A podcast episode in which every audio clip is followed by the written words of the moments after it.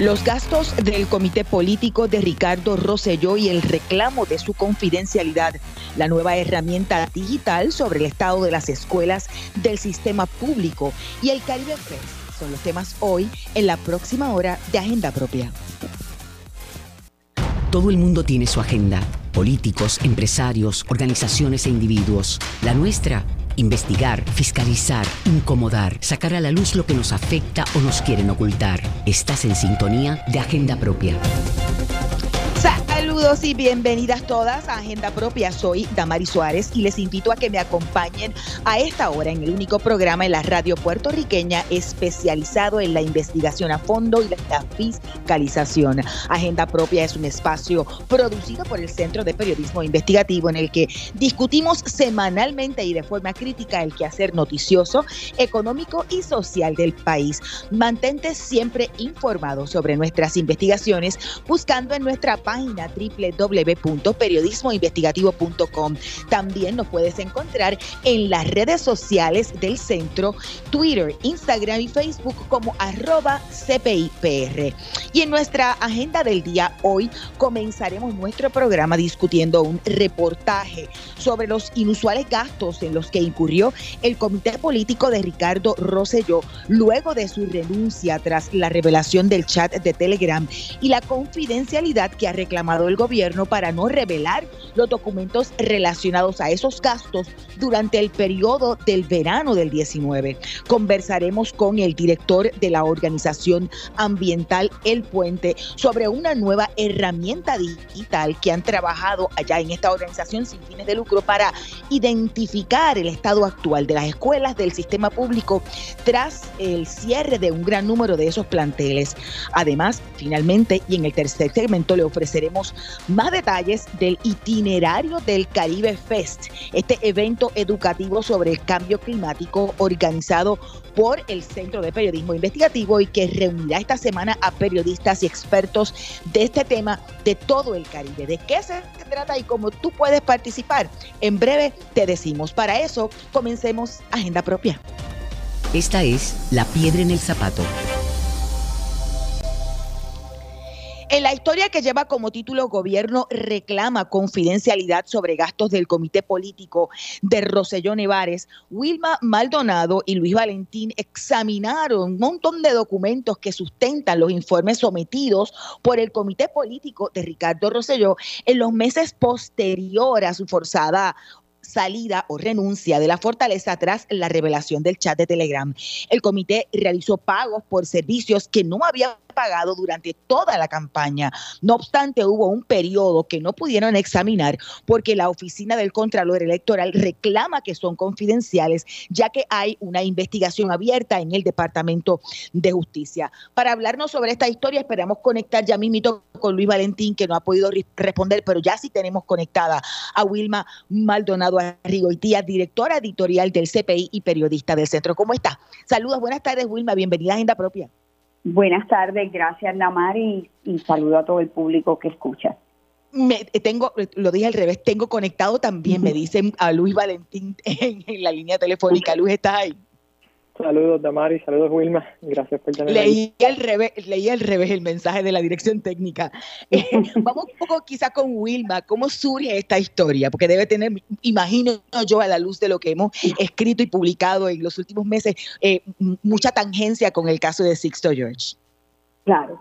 Sí, la idea surge cuando examinamos los informes de ingresos y gastos del comité de campaña de a la gobernación de Ricardo Rosselló Nevares fuimos a la oficina del Contralor Electoral a ver los expedientes de aquellos eh, documentos que sustentan, ¿verdad?, esos informes de ingresos y gastos que tienen que rendir eh, los comités de campaña. En este caso era el comité de campaña a la gobernación de Ricardo Rosselló Nevares.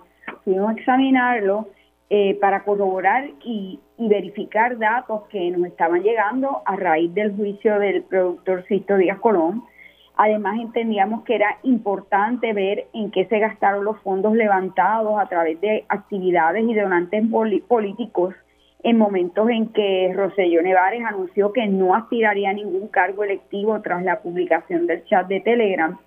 Entonces, el acelerado uso de esos fondos nos llamó la atención al igual que algunos de los usos que se le dio al dinero de los donantes. Estos son contribuciones, ¿verdad?, que hacen eh, eh, personas a la campaña de Ricardo Rosselló, ya sea a través de eventos o donaciones directas.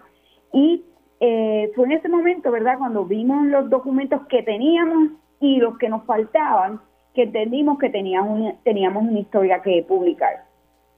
¿Qué, documentos, por ejemplo, Luis, eh, les eh, ofreció el, el, Contralor que acompañan a esos informes sometidos?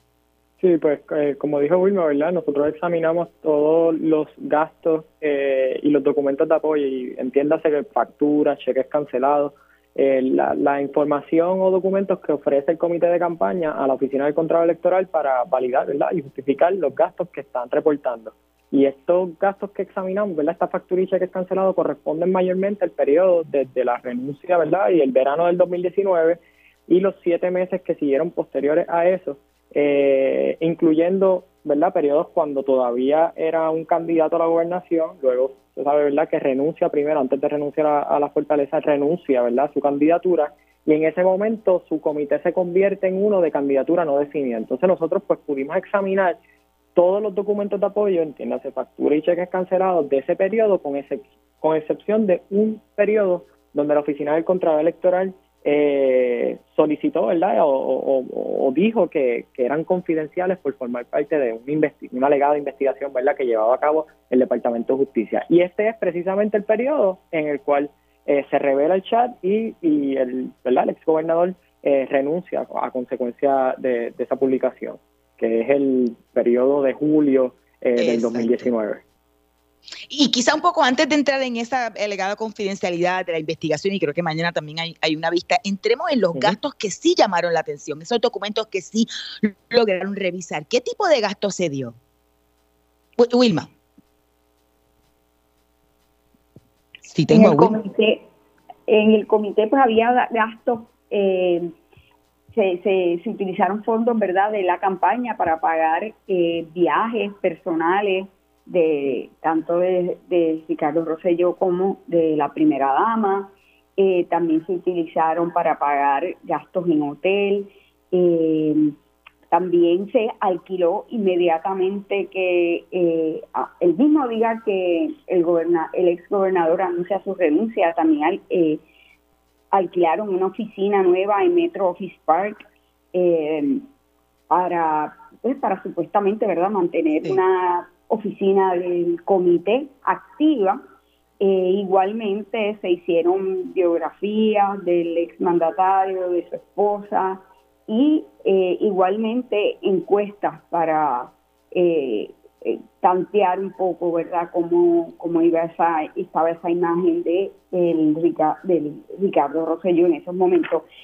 creo que Luis puede abonar un poquito más. Sí, a mí, Luis, a mí me llamó, por ejemplo, la atención el pago de viajes, incluso los reembolsos retroactivos.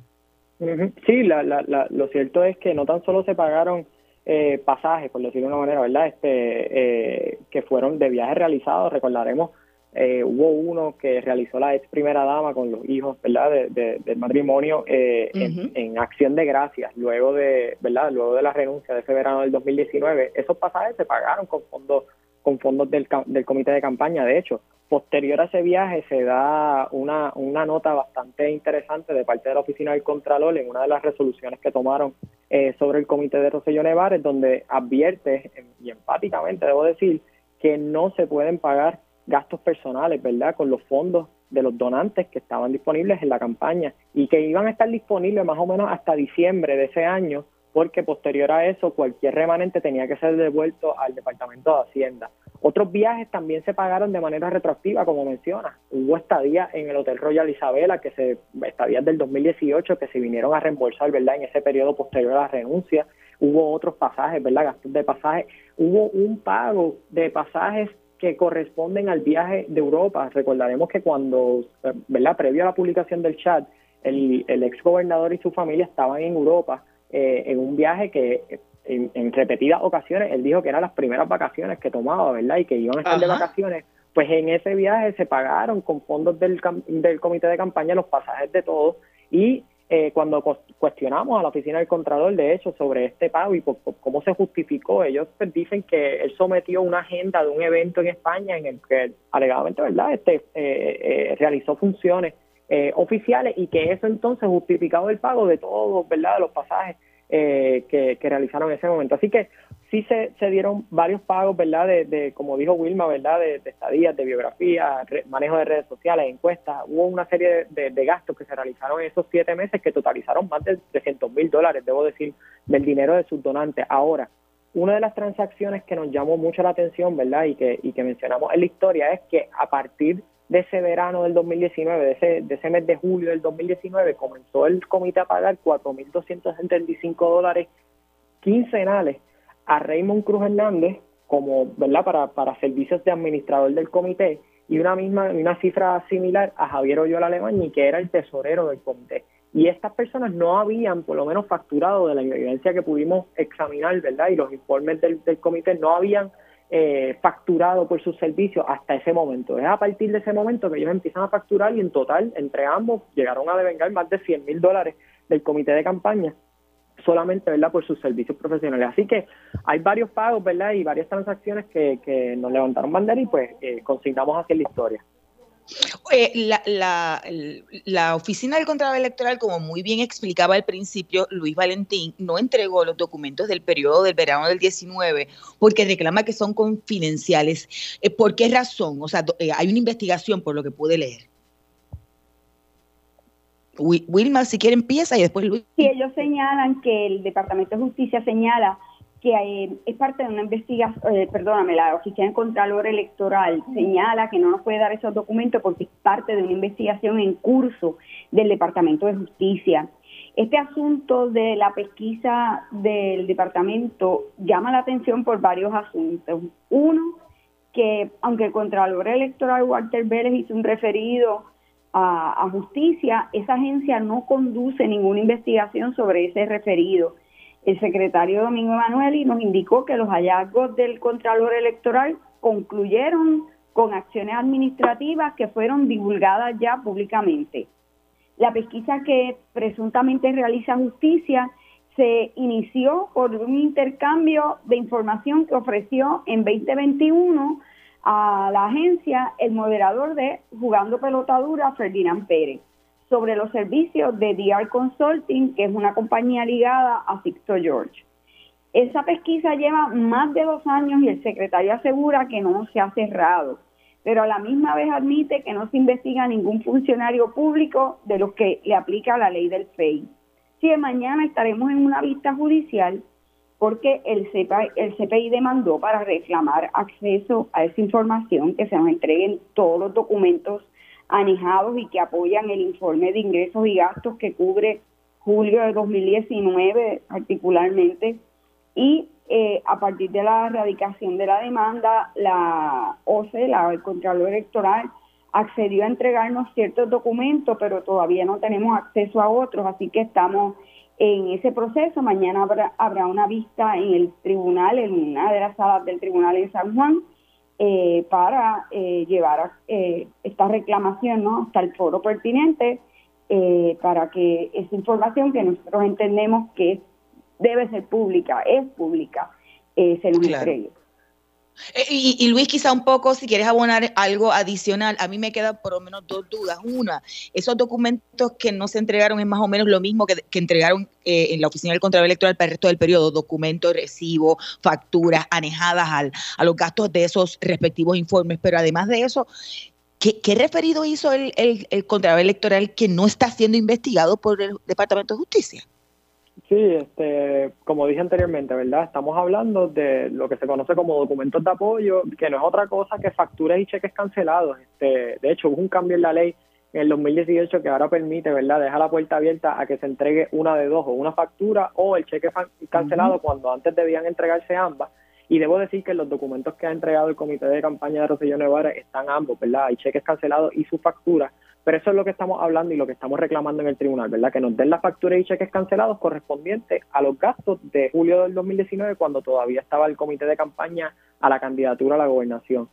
El referido del contrato electoral es un caso bien interesante porque, como dijo Wilma, cuando se le cuestionó al secretario de Justicia, él dice que él está llevando a cabo una investigación a partir de un referido, ¿verdad?, de una información que le hace llegar el, el programa Jugando Pelotadura en el 2021. Ahora, cuando nosotros cuestionamos, ¿verdad? Y hemos estado en conversaciones con, el, con la Oficina del Contralor Electoral, ellos aseguran que ellos hicieron un referido a justicia y que eso es lo que está investigando, ¿verdad? O lo que es sujeto, ¿verdad? A, investigación del Departamento de Justicia y que por lo tanto no pueden entregar esos documentos. Así que ahí hay una de dos, ¿verdad? O sea, no está claro cuál es la investigación, ¿verdad? La que está haciendo referencia al Contralor Electoral o eh, que no están, no, no existe tal investigación, ¿verdad?, sobre el referido que realizó en su momento el contrato electoral y que lo que está investigando justicia, como dijo Wilma, es solamente lo que le llegó del programa Jugando Pelotadura y que no incluye a ningún funcionario eh, público, ¿verdad? Por lo cual no activaron la ley del FAKE cuando sabemos, ¿verdad?, que estamos hablando de un comité de campaña de un gobernador en ese momento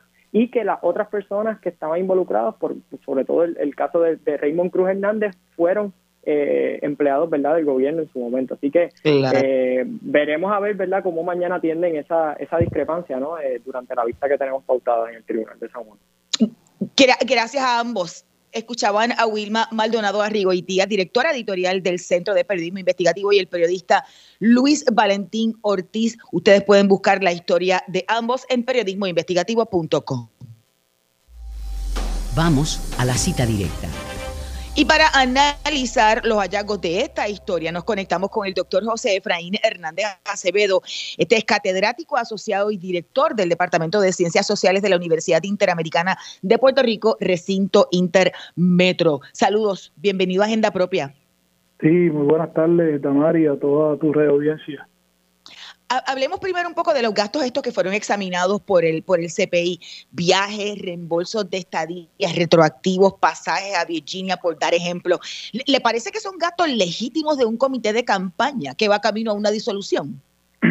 No, definitivamente esos son unos gastos que nada tienen que ver con una campaña política, sino son más bien por lo que tú señalas, gastos personales gastos para hacerse relaciones públicas a raíz de la crisis del verano del 19. O sea que por lo menos lo que lo que lo que reflejan es que se utilizó ese dinero para eh, para asuntos estrictamente personales y de su y de sus eh, colaboradores más cercanos, pero nada tiene que ver con una campaña política cuando ya pues como tú muy bien señalas y lo destaca el artículo estaba en disolución ese comité. Claro. Y, y, por ejemplo, a mí me llama poderosamente la atención, lo, conversaba con los compañeros Wilma y Luis, el asunto de esos reembolsos retroactivos, o sea, por un gasto de viaje del 2018 o estadías del 2018, se pagaron casualmente después de que él saliera de la fortaleza. Pues sí, fíjate, y en todo lo que es la administración pública, eh, lo que son pagos retroactivos eh, no son no son permitidos este, por eso es que tiene que siempre haber, por ejemplo, un contrato de antemano antes de hacer un desembolso. Hacer eso de manera retroactiva, pues sin duda, pues eh, eh, resalta, ¿no? Y, da de entender de que, como te dije, eh, se estuvo haciendo, utilizando ese dinero para asuntos que realmente no son los que están cobijados bajo la ley de financiamiento de campañas políticas. Y, quizá un poco le pregunto, ¿hay, hay huecos en, la regulación? Porque es que se supone que un comité, como muy bien decía usted, no pague por gastos personales, pero por ejemplo, decían desde la Oficina del Control Electoral, eh, eh, si un candidato se va de vacaciones, pero hay un, se presenta evidencia de que se hizo un fundraising de un día, de los cinco días de viaje, se le paga. Bueno, lo que pasa es que eso tiene que, eh, ¿verdad? A menos que ese, ese viaje se haya hecho, ¿verdad? Como se, para recaudar fondos, que esté todo estrictamente relacionado con el asunto de la recaudación de fondos, ahí podría ser, pero eh, habría que ver qué clase de vacaciones fueron esas, eh, cuándo, se llevó a cabo el fundraising y, y hasta cuánto se extendieron esos días, porque por, por, volvemos, no se puede utilizar dinero que la gente dio, ¿verdad? Que se utilizó, que se, que se, que se brindó a una campaña política para gastos personales y de su familia. Este, es como, y ya sabemos que aquí hubo unos precedentes donde hubo campañas que le pagaban vestimentas y le pagaban comidas caras y viajes y demás, y hubo unos casos en los tribunales. Pues de la misma manera, en, a, nivel aquí local, pues estaría violentando lo que son las normativas relacionadas al financiamiento de campañas políticas. Y, y, esa es la parte como más, más un poco que, que, no se, que no se puede entender, porque en otros casos similares, como por ejemplo cuando se fue a, a, disolver, el, el, comité de, de, Alejandro García Padilla, por ejemplo, eh, se habló que tenía un término que se tenía que identificar a los donantes para devolver el dinero, lo que se pudiera, y si no, lo demás iba al Departamento de Hacienda. Pero aquí hubo un asunto que, que en un momento dado se convirtió en un comité, eh, que en una candidatura no definida, porque no se sabía si iba a correr. ¿Cambia el, el, escenario por eso? No, sin duda no lo cambia. Sigue siendo un comité eh, de campaña, aunque no tenga definida la campaña a la cual va a lanzarse el candidato. Este, y, y si sigue, o sea, toda esa aportación de dinero, ¿verdad? Que fíjate que tiene eh, un eh, unas regulaciones que incluso si no se pudiera devolver a los donantes pasa a ser eh, propiedad del fisco, del Departamento de Hacienda. Entonces, el utilizar ese dinero para otras cosas que nada tienen que ver con la, con la campaña política, con el financiamiento, eh, con la compra de equipos estrictamente relacionados a la campaña, con el pago de personal o contratos para llevar a cabo labores estrictamente relacionados a lo que es la campaña, pues se, se, aparta de la legalidad. Le, pregunto porque el comité de Ricardo Rosselló al momento de su renuncia tenía 2.5 millones de dólares. ¿No da la impresión de que aquí se trató de, de sacar la mayor cantidad de dinero. Uno no tiene una bola de cristal, pero impresión, o sea, en términos de, de, ese dinero que se comenzó a pagar, por ejemplo, al tesorero o al, o al, administrador del comité, la oficina que se alquiló, gastos que no habían estado en, en la agenda previo a su, a su renuncia. Sí, eh, sin duda, lo que tú lees del artículo, de la investigación que el CPI lleva a cabo, lo que da a entender es que era un comité que estaba al tanto de que era una figura política que estaba haciendo agua, que iba a llegar a su fin. Eh, se nota pues la, un desespero por la misma situación del verano del 19, como yo eh, eh, con este dinero hago un operativo de relaciones públicas para tratar de salvarle o lavarle la cara al gobernador Ricardo Rosselló en aquel entonces. y entonces, en medio de ese desespero, de que él iba a renunciar. Recuerda que él primero renunció a la candidatura, tratando de que la cosa se, se, se aguara un poco, se calmara.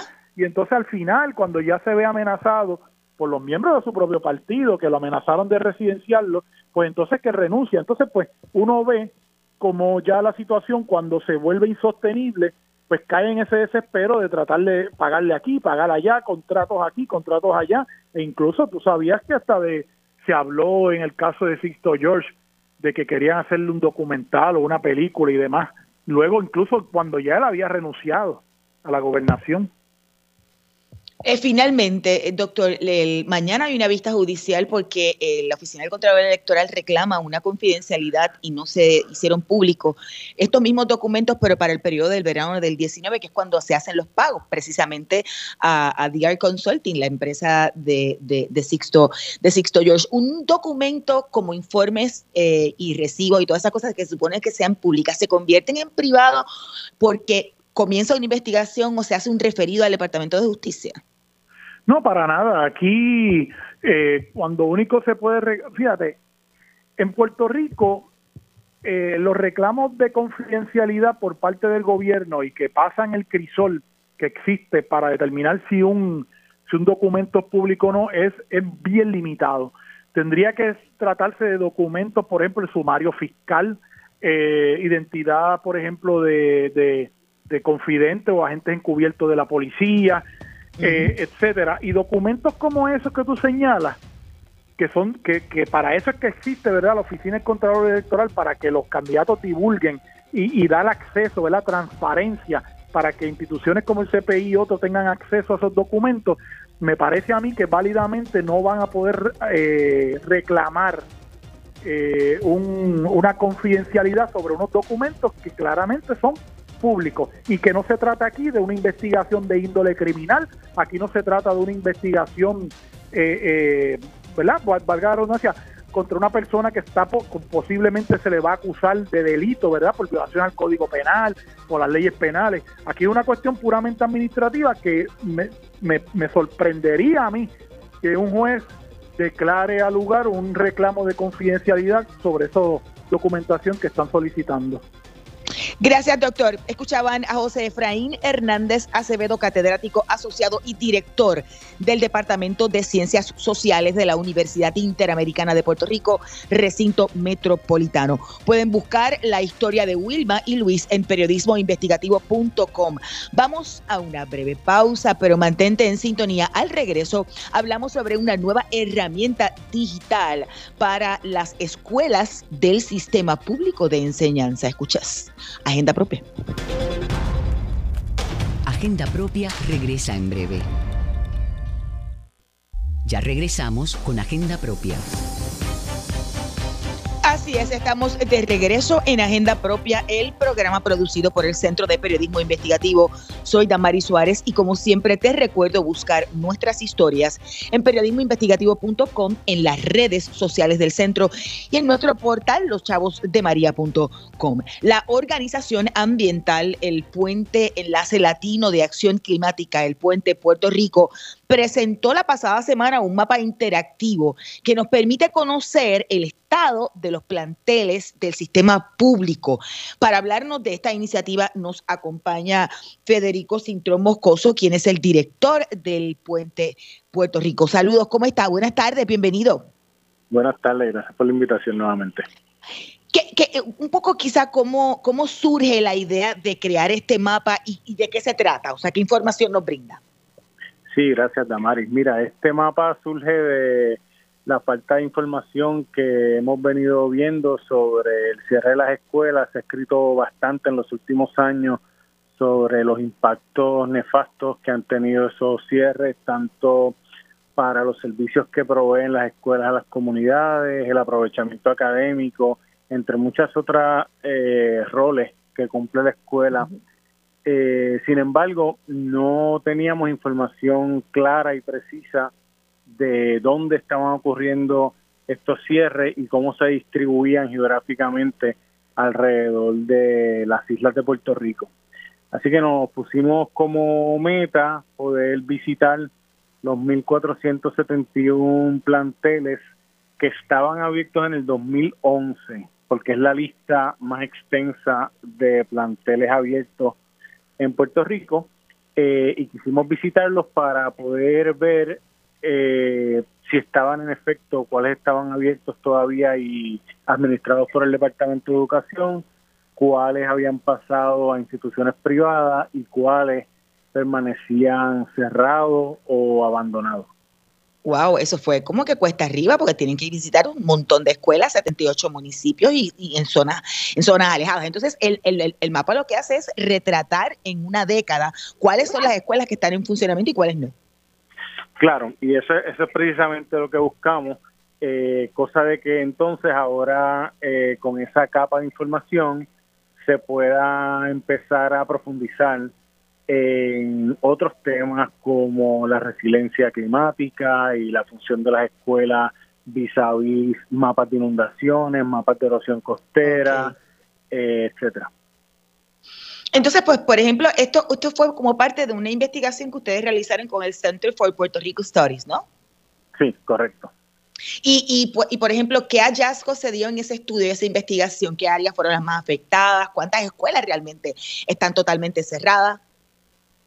Pues mira, lo que descubrimos fue que 844 escuelas de esas 1.492 todavía están operadas por el Departamento de Educación, pero hay 470 que están cerradas o abandonadas en este momento. Y 170 de esas 1.471 eh, eh, tienen operaciones privadas que van de todo tipo, desde organizaciones sin fines de lucro que las convirtieron en escuelas nuevamente, pero bajo su administración, hasta negocios privados como panadería, etcétera. sea que podemos identificar con ese mapa, eh, por ejemplo, esos, si están en uso, si no es el departamento y han sido adquiridas por entes privados o todavía ese detalle se, o sea, se tiene, se tiene de todas las escuelas.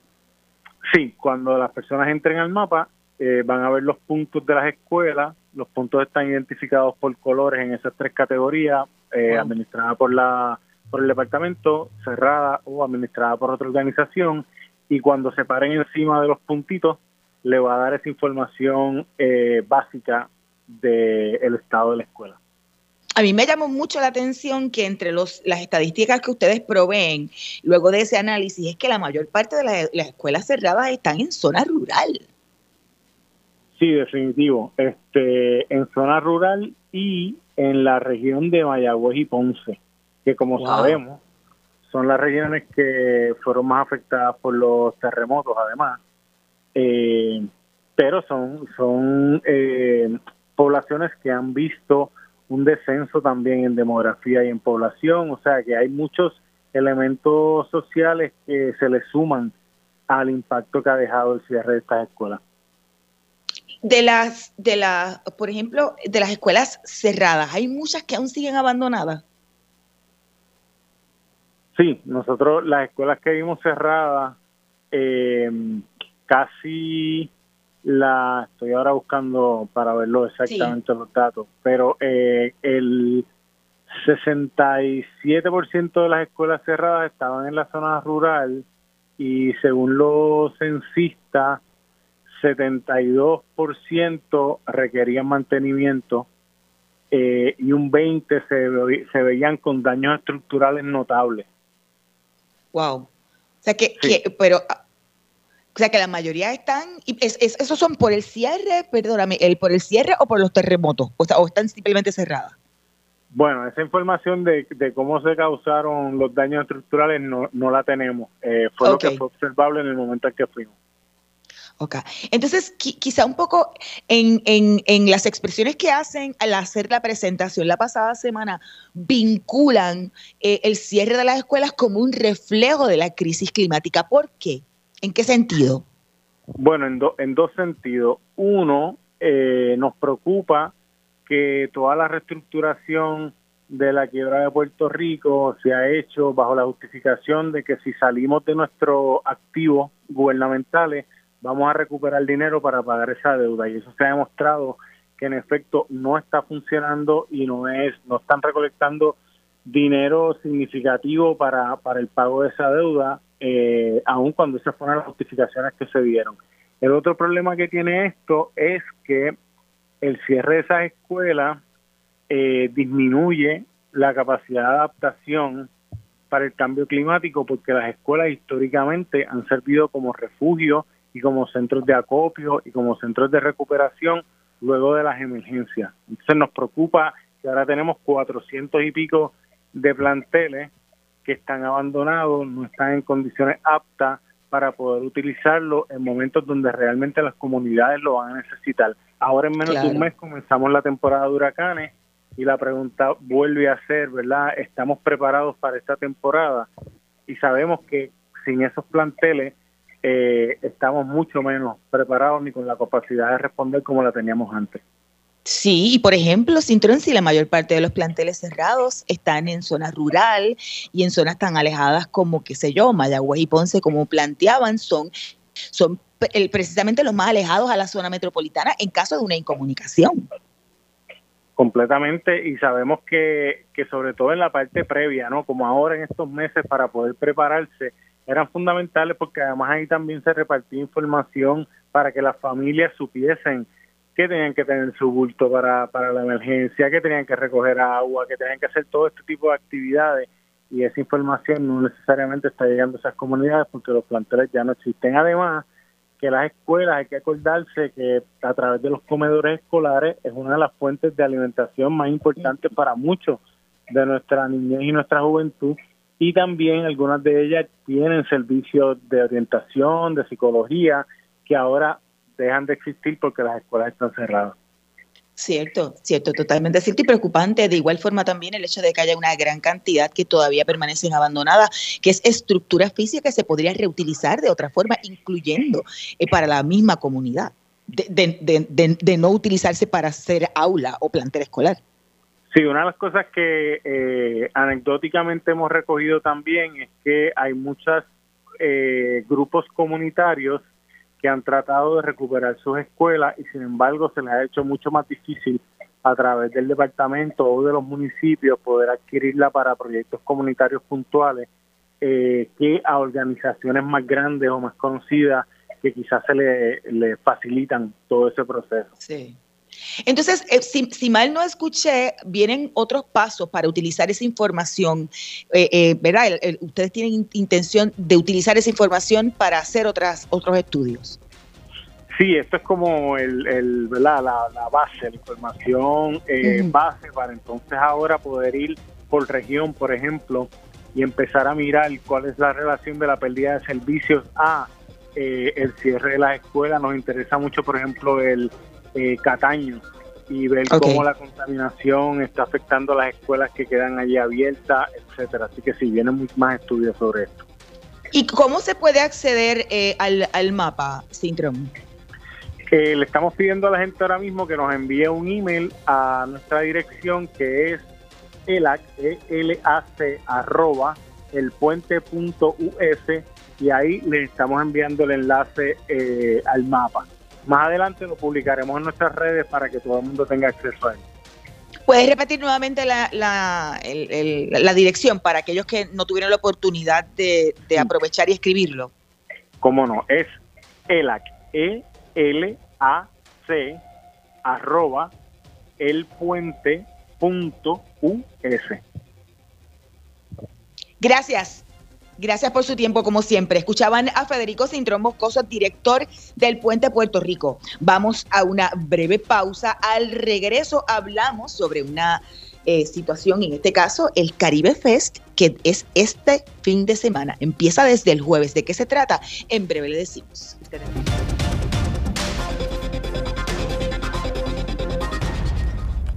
Agenda Propia regresa en breve. Ya regresamos con Agenda Propia. Así es, estamos de regreso en Agenda Propia, el programa producido por el Centro de Periodismo Investigativo. Soy Damari Suárez y como siempre te recuerdo que busques nuestras historias en periodismoinvestigativo.com y también en las redes sociales del centro. Esta semana, más de 60 periodistas y expertos locales, pero también de todo el Caribe, así como el público en general, van a tener la oportunidad de participar de talleres, paneles y además de recorridos guiados en el Viejo San Juan, dirigidos a presentar las diversas caras de la crisis climática. El evento se llama Caribe Fest y está organizado por el Centro de Periodismo Investigativo. Para hablarnos de este evento ya nos acompaña Víctor Rodríguez Velázquez, director del Instituto de Formación Periodística, el brazo educativo del CPI y parte de equipo, del equipo de periodistas del centro. Saludos y bienvenido a Agenda Propia, Víctor. Saludos, Damaris, y saludos a todas las personas que nos están escuchando. Bueno, vamos primero a hablar, porque ustedes y hay un grupo de periodistas que ha trabajado muchísimo el tema del cambio climático y ha trabajado este tema desde la óptica de periodismo de colaboración con otros países del Caribe. Y precisamente surge eh, el Caribe Fest. De, cómo les llega la idea de realizar este evento? Asimismo, como estás comentando, pues eh, basado en esta experiencia que hemos tenido en el CPI de trabajar con colegas de de las islas vecinas como la, la República Dominicana, las Islas Caimán, las Islas Vírgenes Británicas, nos hemos dado cuenta de la importancia de, trabajar este tipo de temas sobre la crisis climática en conjunto porque son problemas que nos están afectando a, como región. Entonces, para llevar esta denuncia, estas historias que se trabajan de manera colaborativa, pues amplifican el mensaje ¿no? de, lo, de, lo que está ocurriendo en el Caribe.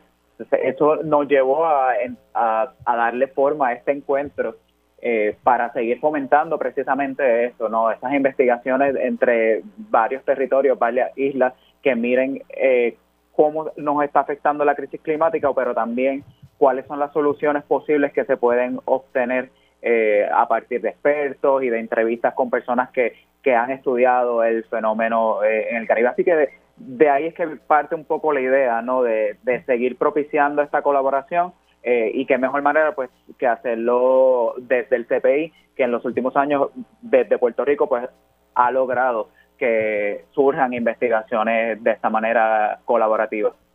Sí, porque la gente puede pensar que solamente le ocurre a uno, pero es que todas las islas del Caribe estamos más o menos en el mismo, en el mismo bote, ¿verdad? Y hay eh, problemas muy similares entre, entre las islas. ¿De, qué países no, no, van a visitar periodistas, Víctor? Ahora eh, tenemos visitantes de, de, islas como nosotros, pues de República Dominicana, Haití, representación de Cuba, Islas Vírgenes Británicas, Islas Vírgenes Estadounidenses, eh, Guadalupe, así también como estados o países o representación ya del área del Caribe, pero más del continente, como México, Panamá, Venezuela, eh, Costa Rica y Colombia. Y pues, como decía, o sea, porque somos, somos un territorio que, que si miramos, por ejemplo, dos aspectos que ha hecho eh, el CPI en sus investigaciones, el tema de las sequías y a la vez de la erosión costera, eh, son fueron dos temas que nosotros trabajamos en conjunto con otros periodistas de la región eh, Caribe y que nos dimos cuenta, lo que, como lo que tú comentabas hace unos segundos, que, no son problemas que nos afectan a nosotros este, solamente, sino que también hay otras personas que están lidiando con él. Y la idea es que saber pues cómo lidian precisamente en esos lugares y que podemos también nosotros aprender a, eh, de, de ellos para, para pues, buscar soluciones. Claro. Hablemos un poco de la, de la oferta educativa, Víctor. ¿Qué aspectos de la crisis climática, ahí me adelantaste varios, se van a abordar en, los foros, en los paneles, en los talleres? Sí, parte de, la, de la oferta que vamos a trabajar específicamente con los periodistas que nos están, eh, nos van a estar visitando. Eh, precisamente el tema general es la crisis climática. La idea es que el encuentro propicie cuáles son eh, esas próximas investigaciones que urge que hagamos. O sea, de alguna manera, pues traer a todas estas personas a, chocar ideas para sacar investigaciones y atender temas que, eh, que puedan ser puntos en común, como los que te había comentado de la erosión costera, de la sequía, de esta inestabilidad en términos de las precipitaciones, que han sido investigaciones que ya el CPI ha hecho. No obstante, en el caso de la oferta para el público general, mucho del tema que también se va a estar trabajando, que va alineado con la crisis climática, tiene que ver con el tema energético. Sabemos que en Puerto Rico eh, esto ha sido uno de los temas candentes y ahora que se acerca el verano, sabemos que hoy este, hubo reportes de temperaturas bastante, bastante calurosas. Así que el tema energético y todo lo que se desarrolla con relación a la crisis energética en Puerto Rico se va a tratar de extender también a ver cómo se está lidiando con estas situaciones en otros países también de la región, sobre todo en la identificación de eh, oportunidades que no utilicen combustibles fósiles, sino que eh, estén mirando otras opciones eh, para desarrollar energía que no afecten tanto el ambiente. Qué bien, o sea que, y por lo que he, estado escuchando, entonces no solamente es para periodistas, sino que también el público general que nos está escuchando puede acceder eh, y participar de, esta, de estos foros. El Caribe Fest, como, como comentas, tiene tres líneas. Eso, precisamente este encuentro con periodistas de otras eh, de otros territorios y países del Caribe, también tiene una oferta para estudiantes de periodismo y para periodistas que estén gestionando o creando proyectos de emprendimiento eh, periodístico. Y como un tercer segmento también tenemos una oferta para eh, el público general para que nos acompañen y también sean parte también de esas reflexiones, esas discusiones y sobre todo esa búsqueda de soluciones eh, para atender los efectos del cambio climático que ya estamos eh, que sigue incrementando en nuestra región. Claro. Y, y, por lo que vi para los periodistas, sí hay también talleres, por ejemplo, eh, adicional al, cambio climático, eh, porque vienen, creo que un periodista del Investigative Reporters and Editors, el IRE. Sí, sí, Adam Rhodes, que es periodista y es una persona que pues, hace talleres sobre del Investigative Reporters and Editors, como comentaba. va a estar con nosotros también, pero nos va a estar dando también bastante eh, talleres enfocados un poco más en la parte técnica, ¿no? En cómo identificar datos, cómo leer datos en diferentes plataformas, cómo hacer tablas, porque lo que nos hemos dado cuenta cubriendo estos últimos años, no solamente el cambio climático, sino también el periodismo investigativo en general, es que los datos son clave en nuestros procesos de investigación. Así que cómo elaborar, este, dónde identificar estos datos, pero cuando nos llegan todas que, que estas grandes bases de datos, cómo analizarlas correctamente y cómo generar hallazgos a partir de, de esta información usando plataformas y herramientas, pues ese ese recurso que vamos a traer y que nos va a estar acompañando va a ser clave para lograr esa, esos objetivos. Mm, mm, antes de dar eh, ¿verdad? los detalles de dónde y cómo se pueden inscribir para participar, hay una conferencia principal que viene una especialista en, Derecho y en Gobernanza Climática a nivel internacional. ¿Tiene los detalles por ahí de cuándo va a ser esa conferencia? Sí, eh, nos va a estar acompañando Ruena Haynes, que ella es especialista en Derecho y Gobernanza Climática a nivel internacional, incluyendo en procesos de negociación con la Organización de Naciones Unidas sobre el clima, eh, específicamente porque ella es portavoz de lo que en inglés se le llama la Small Island. O sea, ella eh, lleva o hace una suerte de cabildeo eh, ante mm. este tipo de organizaciones para buscar eh, que se cumplan con, con, arreglos, con, con, las metas de desarrollo y de protección de, de, las islas pequeñas. Así que eso va a ser el viernes a las 4 de la tarde en el Teatro de la Universidad Carlos Albizu en Viejo San Juan. Entonces, la jornada comienza el jueves, pero para los periodistas a nivel internacional, los que vienen del Caribe, para público general y para los periodistas locales sería la agenda viernes y sábado. ¿Dónde se va a llevar a cabo y cómo pueden buscar, verdad, el itinerario para saber qué les interesaría acudir?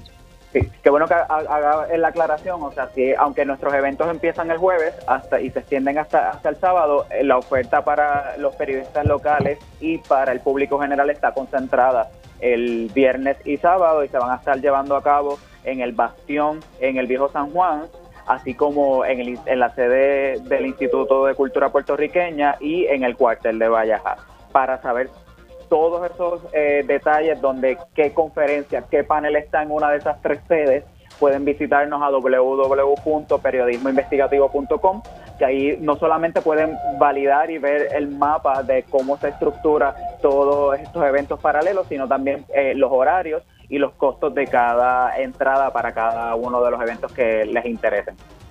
Eso le iba, le iba a preguntar, por ejemplo, ¿pueden comprar pases para los dos días, para un día, para una actividad en particular? esas tres opciones para un solo día, sea viernes o sea sábado, para los dos días, viernes o sábado, o si le interesa solamente uno de los paneles o eventos, puede adquirir un boleto para ese solo, solo, solo evento. Y oiga que hay este recorrido este, por, el, por el Viejo San Juan con temas muy interesantes también. Nuevamente, ¿cómo pueden acceder para conseguir ese itinerario y saber entonces cómo poder inscribirse y participar del Caribe Fest, Víctor?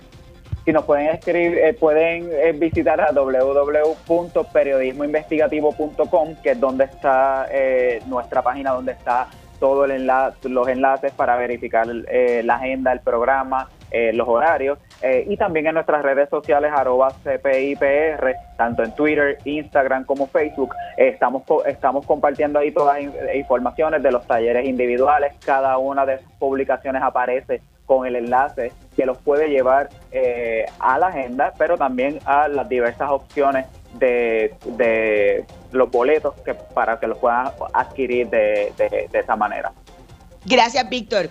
Escuchaban a Víctor Rodríguez Velázquez, director del Instituto de Formación Periodística del CPI y parte del equipo de periodistas del Centro de Periodismo Investigativo. Ustedes pueden buscar toda la información e inscribirse en el Caribe Fest en periodismoinvestigativo.com. Hemos llegado al final de esta edición de Agenda Propia, por lo que les recuerdo buscar todas nuestras historias también en nuestro portal periodismoinvestigativo.com y allí también pueden suscribirse a nuestro boletín para que puedan recibir directamente en su correo electrónico nuevas investigaciones y también contenidos. En periodismoinvestigativo.com pueden el kiosco virtual del centro y adquirir nuestros artículos con sus donativos. Gracias siempre por la sintonía. Los esperamos la próxima semana. Hasta aquí, Agenda Propia.